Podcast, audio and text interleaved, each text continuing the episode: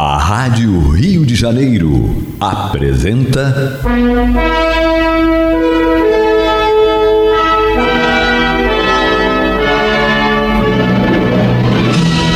Caminho do Senhor. Programa de estudos sobre a Bíblia Sagrada com revelações inéditas a respeito de muitos ensinamentos do Cristo de Deus, ainda não perfeitamente divulgados nem compreendidos. Um programa dedicado a todos os que amam o Senhor Jesus. Criação de Acácio Fernandes Moreira e Gastão Veríssimo Brandão.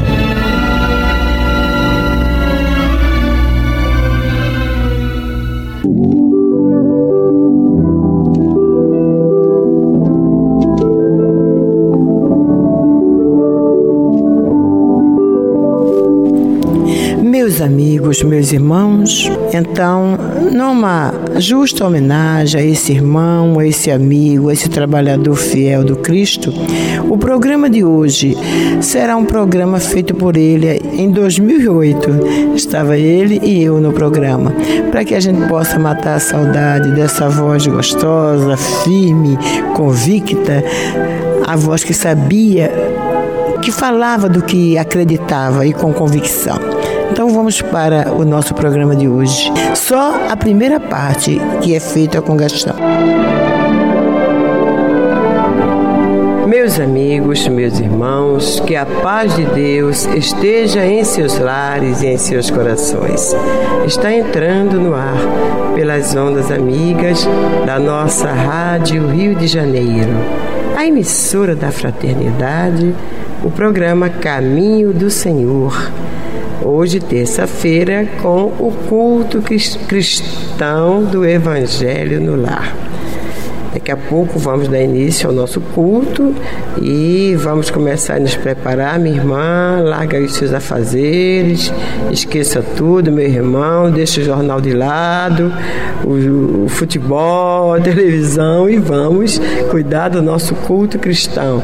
Isso é o nosso tempo, um tempo tão pouco né, que nós tiramos por semana para nós, não para Jesus, não, é para nós mesmos, para que nós possamos é, nos interiorizar e sintonizar com algo mais elevado, que não seja aí esses programas diários de televisão, novelas, é só o que a gente sabe fazer, né? Então, pelo menos neste horáriozinho de, das 22 às 23 horas, estaremos através da emissora da fraternidade que nos dá esta oportunidade, estaremos a teremos a chance de falarmos de coisas mais importantes, procurar entrar em sintonia com Cristo, com Jesus, é, para que Ele possa nos aliviar as dores, as tristezas, possa nos iluminar, para que possamos tomar decisões acertadas e errarmos menos, não é, meus irmãos? Então vamos então para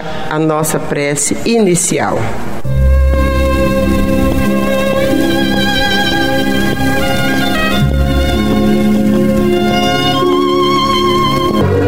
Senhor Jesus, bom e amado Mestre, aqui estamos nós reunidos em Teu sacrossanto nome para mais um culto cristão do Teu Evangelho e nosso lar. Aqui estamos nós, Senhor Jesus, com o propósito de buscar na noite de hoje o alimento para as nossas almas Tu disseste no teu evangelho: dai a César o que é de César e a Deus o que é de Deus.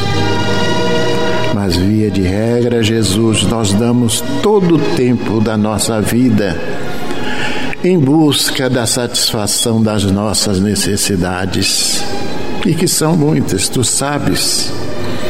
Mas é necessário, Senhor, que tiremos pelo menos uma horinha por semana para dar a Deus o que é de Deus, ou por outra, para dar a nós mesmos, porque nós estamos buscando, Senhor, o alimento para as nossas almas, não é? O equilíbrio para o nosso espírito para que possamos nós, durante o tempo que estamos aqui neste planeta de provas e expiações, estarmos contritos contigo, conscientes de que estamos desenvolvendo um trabalho de evoluir, um trabalho para elevar o nosso espírito e que não nos esqueçamos, Senhor, que a vida do espírito ela é contínua, horas aqui, horas na espiritualidade. Que nesta noite esses amigos espirituais que nos assistem possam fazer uma limpeza espiritual em cada um de nós, em nosso ambiente.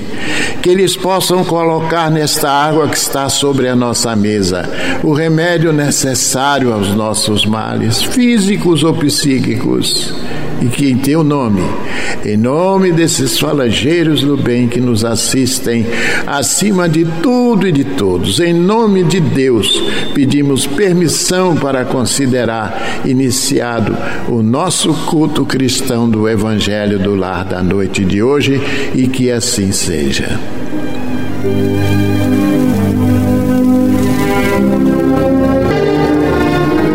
Vamos então para a primeira lição da noite de hoje e, como todos já sabem, nós lemos uma página e estamos lendo, estamos estudando o livro Fonte Viva, que é uma psicografia do Chico Xavier pelo Espírito Emmanuel.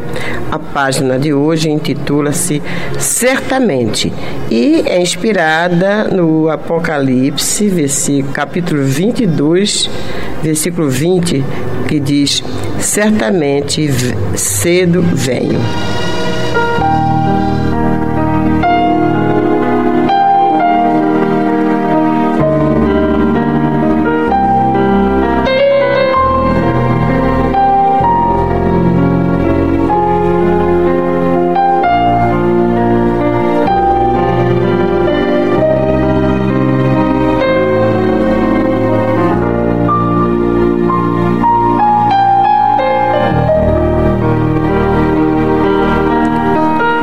Quase sempre, enquanto a criatura humana respira na carne jovem, a atitude que lhe caracteriza o coração para com a vida é a de uma criança que desconhece o valor do tempo.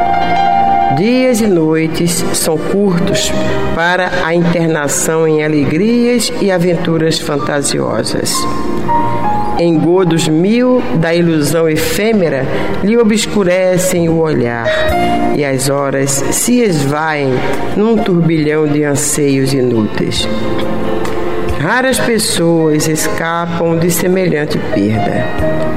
Geralmente, contudo, quando a maturidade aparece e a alma já possui relativo grau de educação, o homem reajusta apressado a conceituação do dia. A semana é reduzida para o que lhe cabe fazer. Compreende que os mesmos serviços, na posição em que se encontra, se repetem a determinados meses do ano, perfeitamente recapitulados, qual ocorre às estações de frio e calor, floração e frutescência para a natureza. Agita-se, inquieta-se, desdobra-se no afã de multiplicar as suas forças para enriquecer os minutos ou ampliá-los, favorecendo as próprias energias. E comumente, ao termo da romagem, a morte do corpo surpreende-o nos ângulos da expectativa ou do entretenimento, sem que lhe seja dado recuperar os anos perdidos.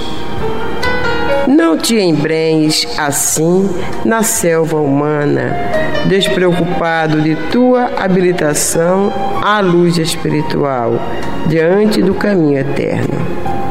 No penúltimo versículo do Novo Testamento, que é a carta do amor divino para a humanidade, determinou o Senhor fosse gravada pelo apóstolo a sua promessa solene: Certamente venho sem demora. Vale-te, pois, do tempo e não te faças tardio na preparação.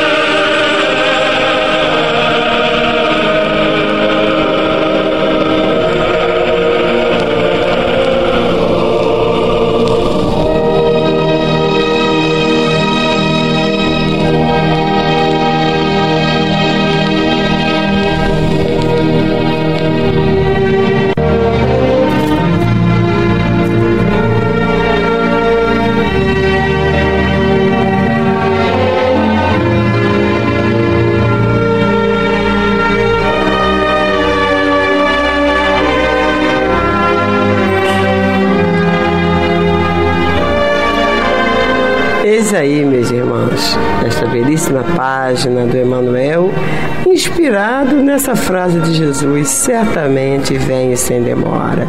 E que o evangelista João, na hora né, que ele copia, ele fala: Ora vem, Senhor Jesus. Né? Então, mas é isso mesmo que acontece conosco, com todos nós. A gente chega aqui, né, recebe um corpinho novo. Né? É, sem problemas de artrite, nem artrose, nem osteoporose, sem, é, vamos dizer assim, problemas cardíacos, sem nada. E é, né, enquanto estamos na mocidade, a gente esquece e usamos todas as nossas energias para as coisas de que o Gastão falou na prece inicial, né?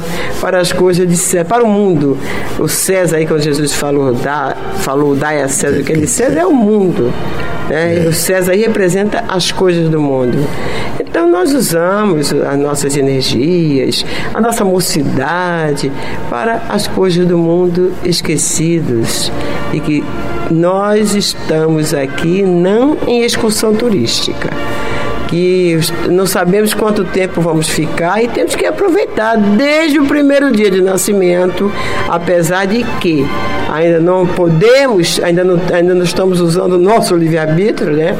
Então, mas desde o dia do nascimento até o nosso último dia aqui, esse tempo tem que ser bem aproveitado. Sem dúvida, porque nós aqui estamos para evoluir, como você mesmo disse, não viemos aqui de veraneio, não, né? A piquenique. Excursão turística. Excursão turística. Nós aqui viemos para evoluirmos.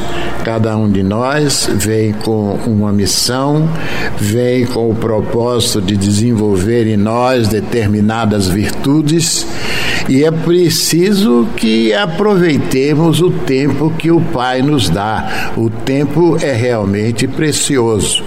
Enquanto estamos desapercebidos desta verdade, né, que é a nossa vinda com o sentido de evoluirmos, A gente pode se dar ao luxo de, enquanto crianças, né, jogar o nosso tempo fora, porque de alguma forma nós não joga fora, nós estamos aproveitando dentro daquele limite que nos foi dado para, é, para vamos dizer assim, amadurecermos. Mas uma vez maduro, vamos procurar aproveitar o nosso tempo. E, e Emmanuel dá o exemplo aí da, da natureza, como é que as árvores, não é? Ela é, age durante o tempo que aqui está, não é? é? As estações de frio, calor. De calor, e elas estão ali desenvolvendo não é? a, sua, a sua função não é? diante de todos nós aqui neste mundo. Da mesma forma, nós precisamos dar a César o que é de César, mas a Deus o que é de Deus.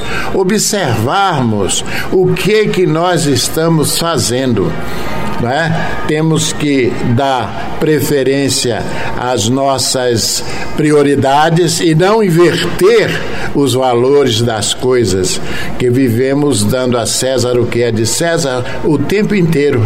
Né?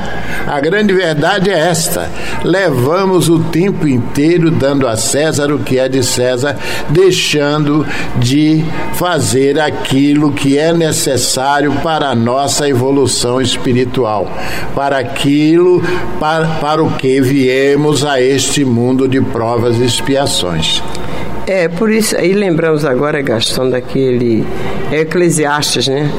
Que o, ele fala: Lembra-te do teu Criador nos dias de tua mocidade, antes que venham os anos dos quais venhas a dizer: Não tive neles contentamento.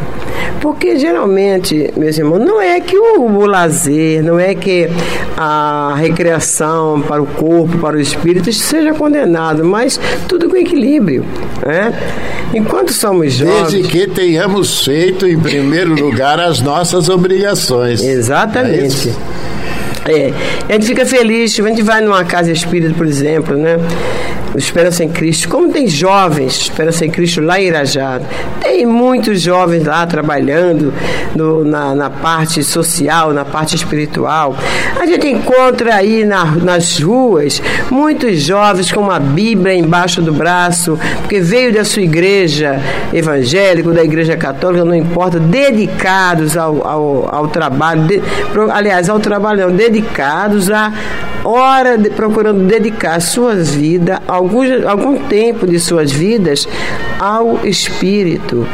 Então, eu acho bonito quando eu vejo aquele grupo de jovens alegres, né, saindo das igrejas, entusiastas, felizes, porque vão por prazer, vão com alegria dar a que, procurar dar a Deus o que é de Deus, que significa exatamente o, o que? Dar a nós, conforme você mesmo falou, a, o fortalecimento, o pão para a alma, porque nos preocupamos muito, muito, muito em alimentar o corpo e deixamos a alma enfraquecida. Então esses cultos evangélicos, essas as missas, as reuniões na casa espírita ou nos templos budistas messiânicos, tudo é, contribui para nos fortalecer espiritualmente. E quando a gente já está acostumado, por exemplo, a ter isso e se afasta, é que a gente sente mais. Né? Porque parece que a gente sente assim, longe do fogo, e aquele vai esfriando, vai esfriando, vai esfriando. Se a gente não tiver cuidado, a gente esfria totalmente. E aí perdemos o ânimo, perdemos aquela alegria cristã.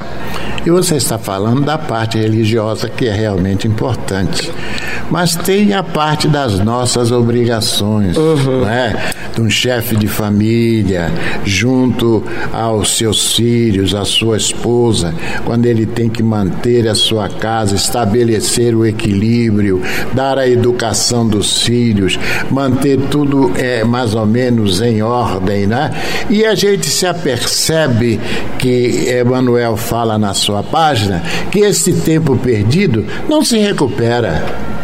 Não se recupera mais quando perdemos esse tempo. Daí a, a lamentação, quando ele diz que que Jesus vem, vem sem, sem, demora, sem demora. Vem sem demora. Repete, então, né, Jesus? É, querendo dizer o seguinte: a nossa oportunidade é, aqui vai cessar, pelo menos neste período desta encarnação. Da presente. Né? E da presente encarnação. Então cessa, você perdeu aquele tempo que poderia ter aproveitado. Quando a gente diz você, é em termos, somos nós. Exato. somos eu e você que está me ouvindo também, meu irmão ouvinte, a Olímpia e o Armando. Todos nós ganhamos esta oportunidade. É importante que aproveitemos esse tempo que aqui estamos, que é importantíssimo para que nós não é, alcancemos este equilíbrio espiritual.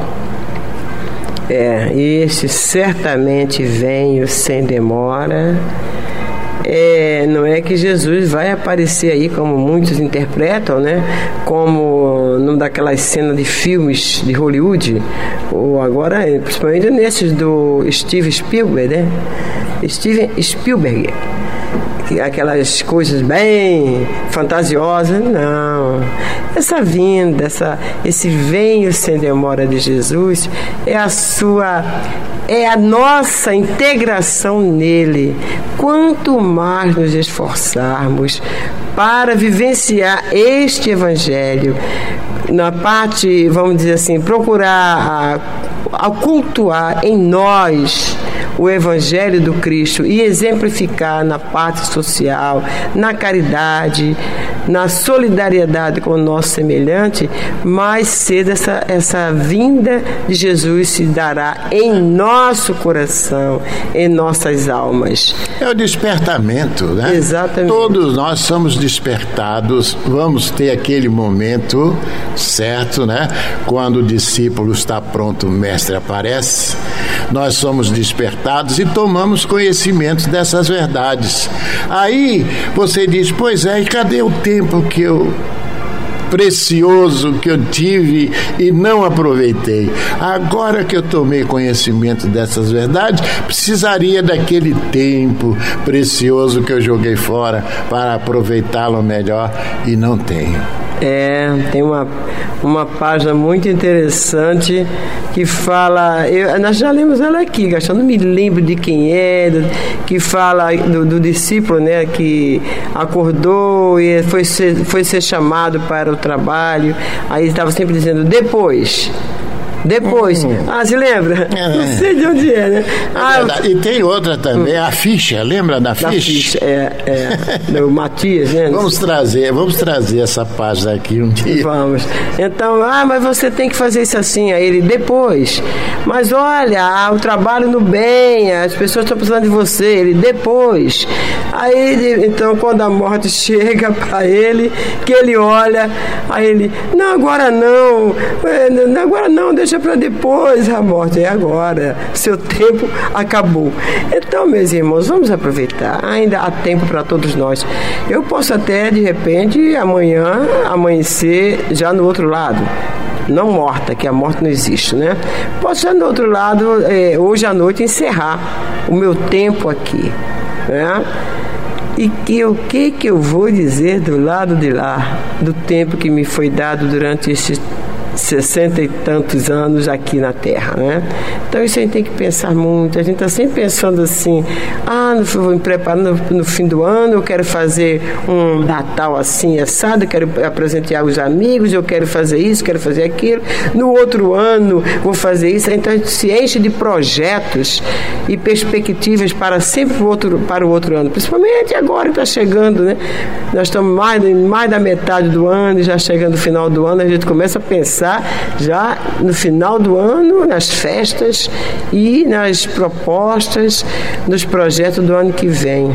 A gente nem sabe se vai chegar no final deste ano e se vamos entrar o ano de 2010. Então vamos pensar é o seguinte, vamos, o que ainda resta hoje? Eu ainda estou aqui hoje. O que é aquilo que mais está me incomodando atualmente, que mais me faz sofrer? É a minha língua. De vez em quando eu digo que eu não deveria ter dito. É aquela raiva perto, qualquer coisa me, me aborrece, me deixa raivosa, irada. Ou é a vaidade ou é o melindre, qualquer coisa me melindra, me deixa melindrada, ou é o orgulho. Nós temos muitos, né? Temos tudo isso aí, mais alguma coisa. Então vamos trabalhar hoje, alguma coisa é nós. Porque se de repente chegar, formos, formos chamados hoje a voltar ao plano espiritual, já havíamos começado e quando a gente voltar na próxima encarnação já está mais fácil. Vamos fazer um pequeno intervalo e voltamos já já. Mas agora nós vamos para o estudo de hoje. Estamos hoje entrando no capítulo 4 do Evangelho de Jesus, segundo João, versículos 1 a 30.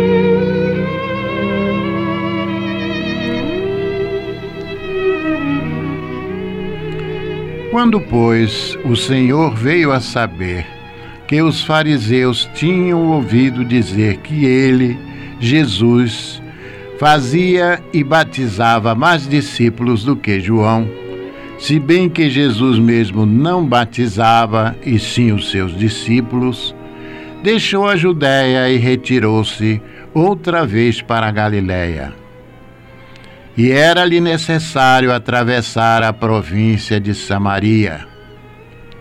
Chegou, pois, a uma cidade samaritana chamada Sicar, perto das terras que Jacó dera a seu filho José. Estava ali a fonte de Jacó.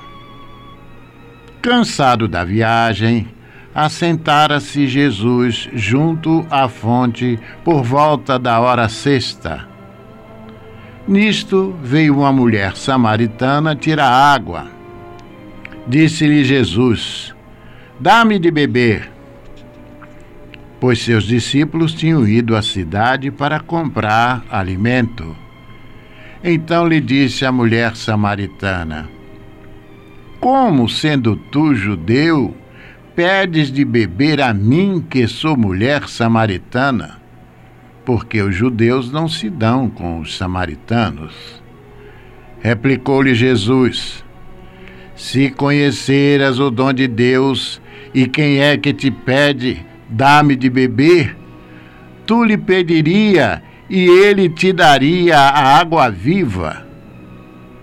Respondeu-lhe ela: Senhor, tu não tens com que tirar, e o poço é fundo.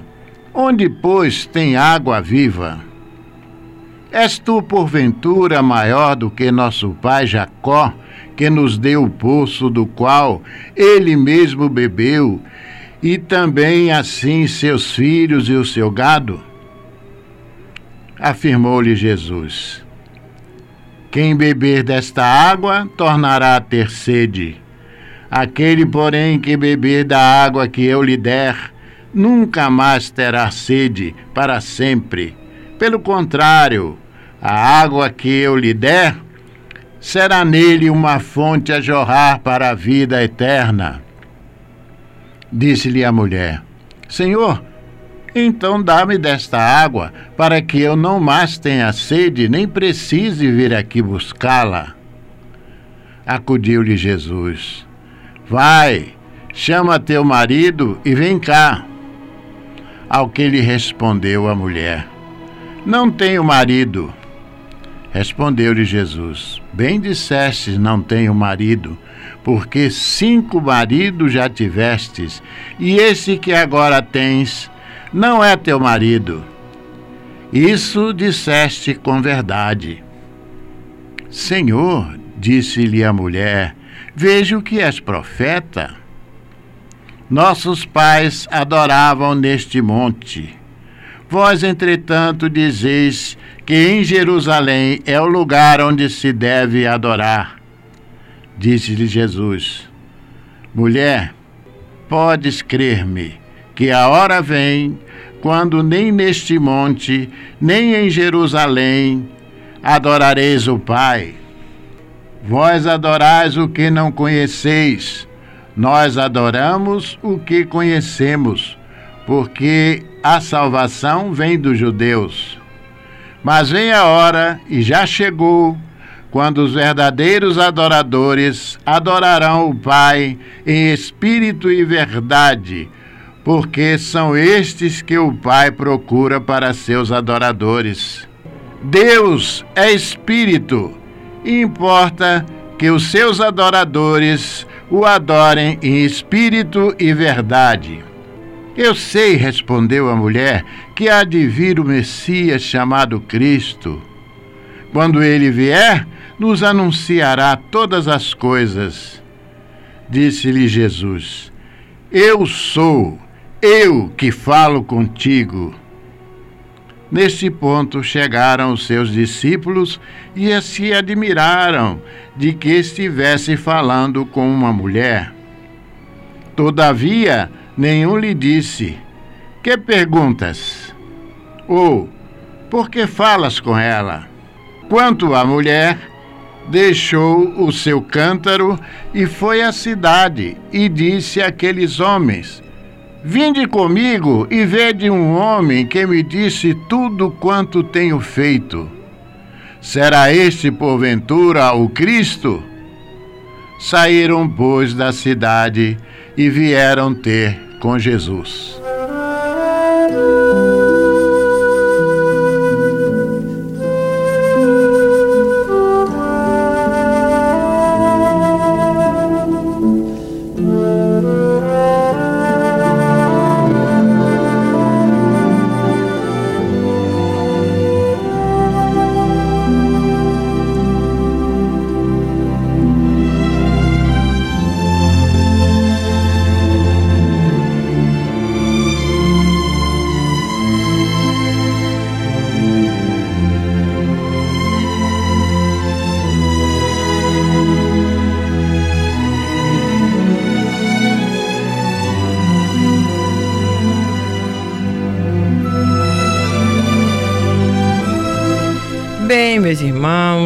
O diálogo que se travou entre o Cristo e a mulher samaritana nos oferece grandiosas lições.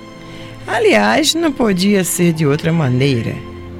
Pedagogo por excelência, Jesus aproveitava os mais simples acontecimentos de sua vida para nos deixar grandes ensinamentos pois para isso ele encarnou entre nós, para nos ensinar. No texto hoje em estudo, nos diz o narrador que ao regressar Jesus para a Galiléia, era necessário atravessar a província de Samaria e chegou a uma cidade chamada Sicar, perto das terras que Jacó dera a seu filho José. Ali estava a fonte de Jacó, ao lado da qual Jesus se assentara para descansar, enquanto seus discípulos tinham ido mais adiante comprar alimentos. João não deixa de anotar que era a hora sexta, ou seja, cerca do meio-dia. Façamos aqui um parêntese para dizer que eram chamadas de samaritanos as pessoas naturais da província de Samaria, capital do reino de Israel, fundada por Henri. Mais tarde, rebatizada por Herodes com o nome de Sebastie. Isso posto, voltemos ao texto.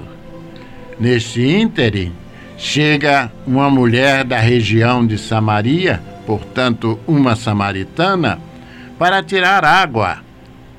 Disse-lhe Jesus: Dá-me de beber. Então lhe disse a mulher samaritana: Como, sendo tu judeu, pedes de beber a mim, que sou mulher samaritana? Façamos aqui outro parêntese para esclarecer que entre os samaritanos e os judeus havia animosidade de longa data, recrudescida após o cativeiro. É que após o cativeiro, os companheiros de Zorobabel recusaram que os samaritanos colaborassem na restauração do Templo de Jerusalém. Esse acontecimento levou o sacerdote Manassés, expulso de Jerusalém, a estabelecer um templo no Monte Garizim, rivalizando com Jerusalém, o que fez mais tensa as relações entre eles. Daí a surpresa da samaritana ao ouvir que Jesus falava com ela.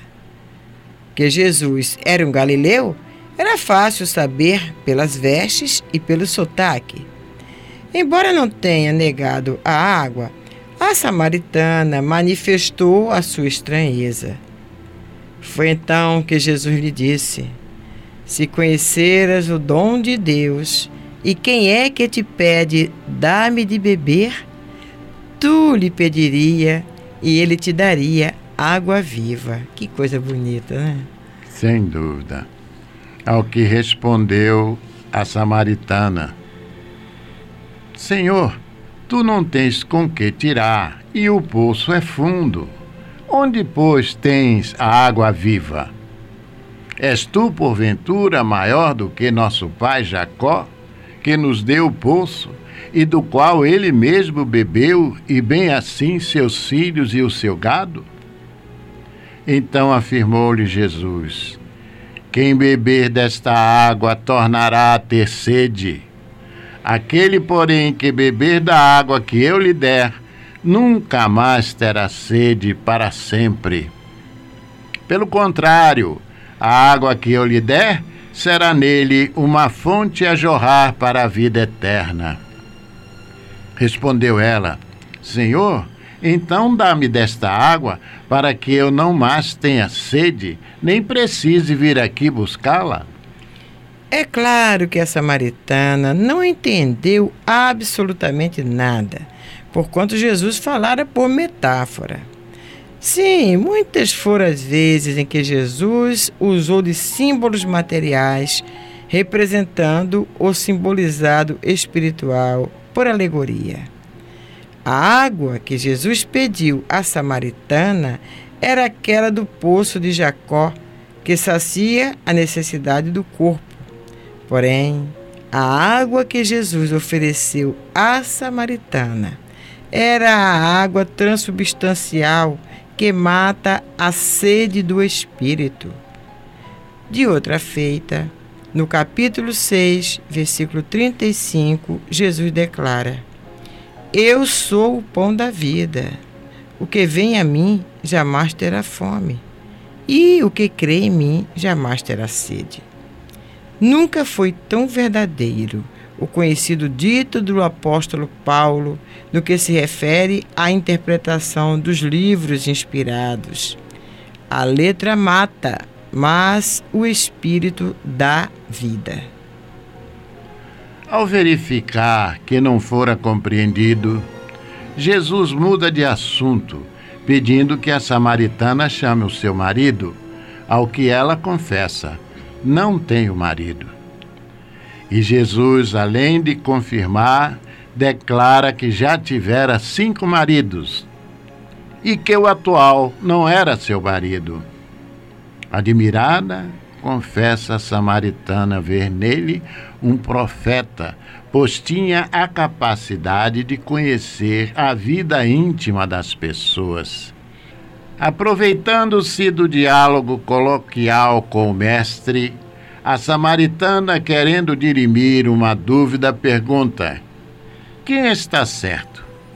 Os judeus, que celebram seu culto em Jerusalém, ou os samaritanos, que o fazem no Monte Garizim? E aqui fazemos mais um parêntese para mais uma informação histórica que nos dá subsídio para melhor entendermos o porquê das divergências. O templo ao qual se refere a samaritana e que já nos referimos nesse texto foi construído por Manassés no ano 400 a.C., mas destruído no ano 129, também antes de Cristo, por Hircano. Porém, ainda hoje os samaritanos celebram sua Páscoa nesse monte. A cena se passa no sopé do Garizim e do Ebal, onde está o poço de Jacó. Bem, meus irmãos, isto posto, passemos à resposta de Jesus, dirimindo a dúvida da samaritana. Em primeiro lugar, declara taxativamente que não tem importância alguma o lugar físico e geográfico do culto ao Pai. Em segundo lugar, afirma que virá a hora, e é agora, em que os verdadeiros adoradores o cultuarão em espírito e verdade. E aqui nós observamos Jesus pregando abertamente o universalismo. O Pai comum de todos os homens será adorado em qualquer espaço físico e geográfico, mesmo porque, com Jesus, templo ganhou um conceito mais amplo, porque, no dizer de Paulo de Tarso, nós somos o verdadeiro templo do Deus vivente. Portanto, nada mais de rituais, dogmas, liturgias. Os verdadeiros adoradores rejeitarão tudo isto, pois não passam de preceitos humanos. Adorar a Deus e espírito verdadeiro é viver de forma coerente com os ditames deixados pelo Cristo, de quando então haverá um só rebanho para um só pastor. Nessa amplitude de visão universalista, a querela entre judeus e samaritanos toma uma proporção de minúscula discordância de personalidades vaidosas sem a menor importância. E, finalmente, a samaritana indaga a respeito do Cristo, dizendo: Eu sei que há de vir o Messias, chamado Cristo. Quando ele vier, nos anunciará todas as coisas. Nesse ponto, meus irmãos, Jesus declara sem rebuços, com todas as letras. Eu o sou. Eu que falo contigo. Tá, está, né, Gastão, a resposta para aqueles que têm dúvidas, né, quanto que Jesus é ou não o Cristo, né? Ele declarou. Nesse íntere do, do diálogo, chegam os seus discípulos e se admiram de que estivesse Jesus falando com uma mulher, dialogando com uma mulher. Contudo, nenhum deles ousou perguntar-lhe nada.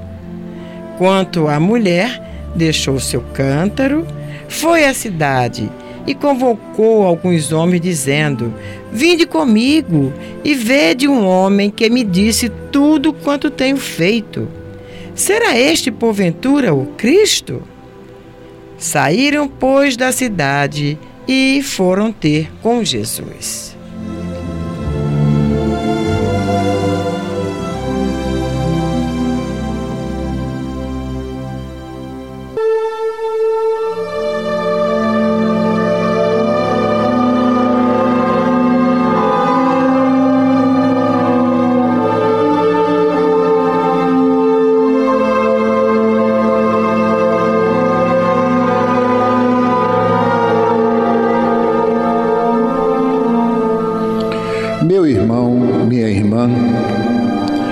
Seu coração está angustiado e lhe falta ânimo para enfrentar os obstáculos da vida diária, se você sente-se só e compreendido pelos que lhe rodeiam, se alguma dor física ou moral está atormentando-lhe, tirando-lhe as horas de sono, enfim, se você está sofrendo, lembre-se, você não está só.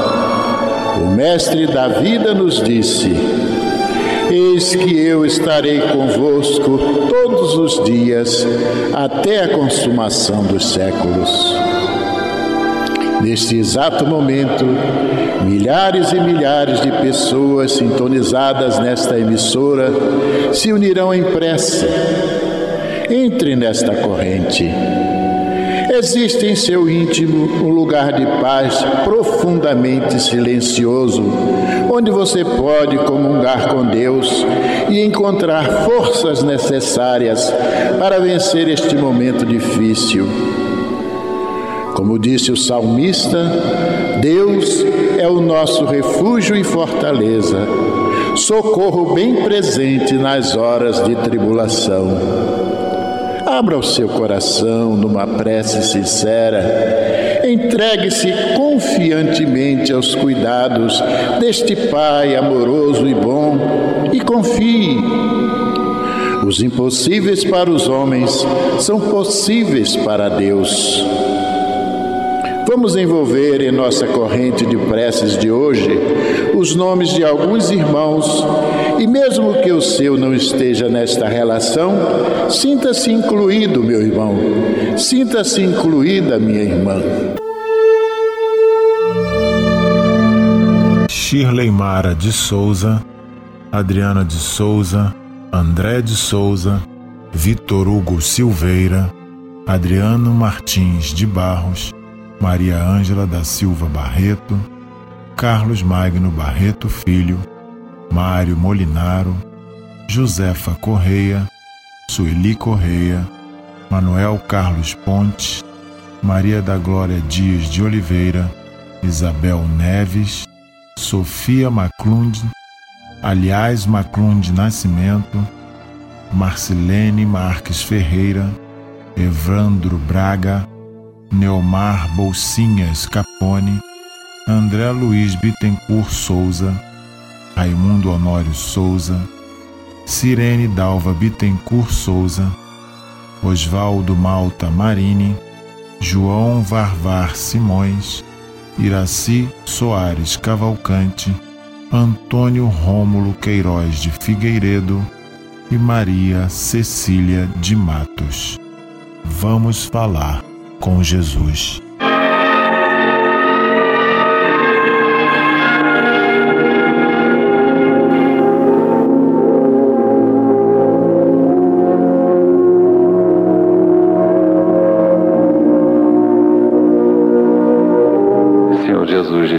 Mestre, pedimos as tuas bênçãos, Senhor, e que tua paz, Senhor Jesus, estejam com todos aqueles que choram a perda de seus parentes. Que todos os que sofrem, Senhor Jesus, seja qual for o motivo, possam ter neste momento a consolação que vem de ti. Que a tua paz e o teu amor esteja com todos os nossos ouvintes, agora e sempre.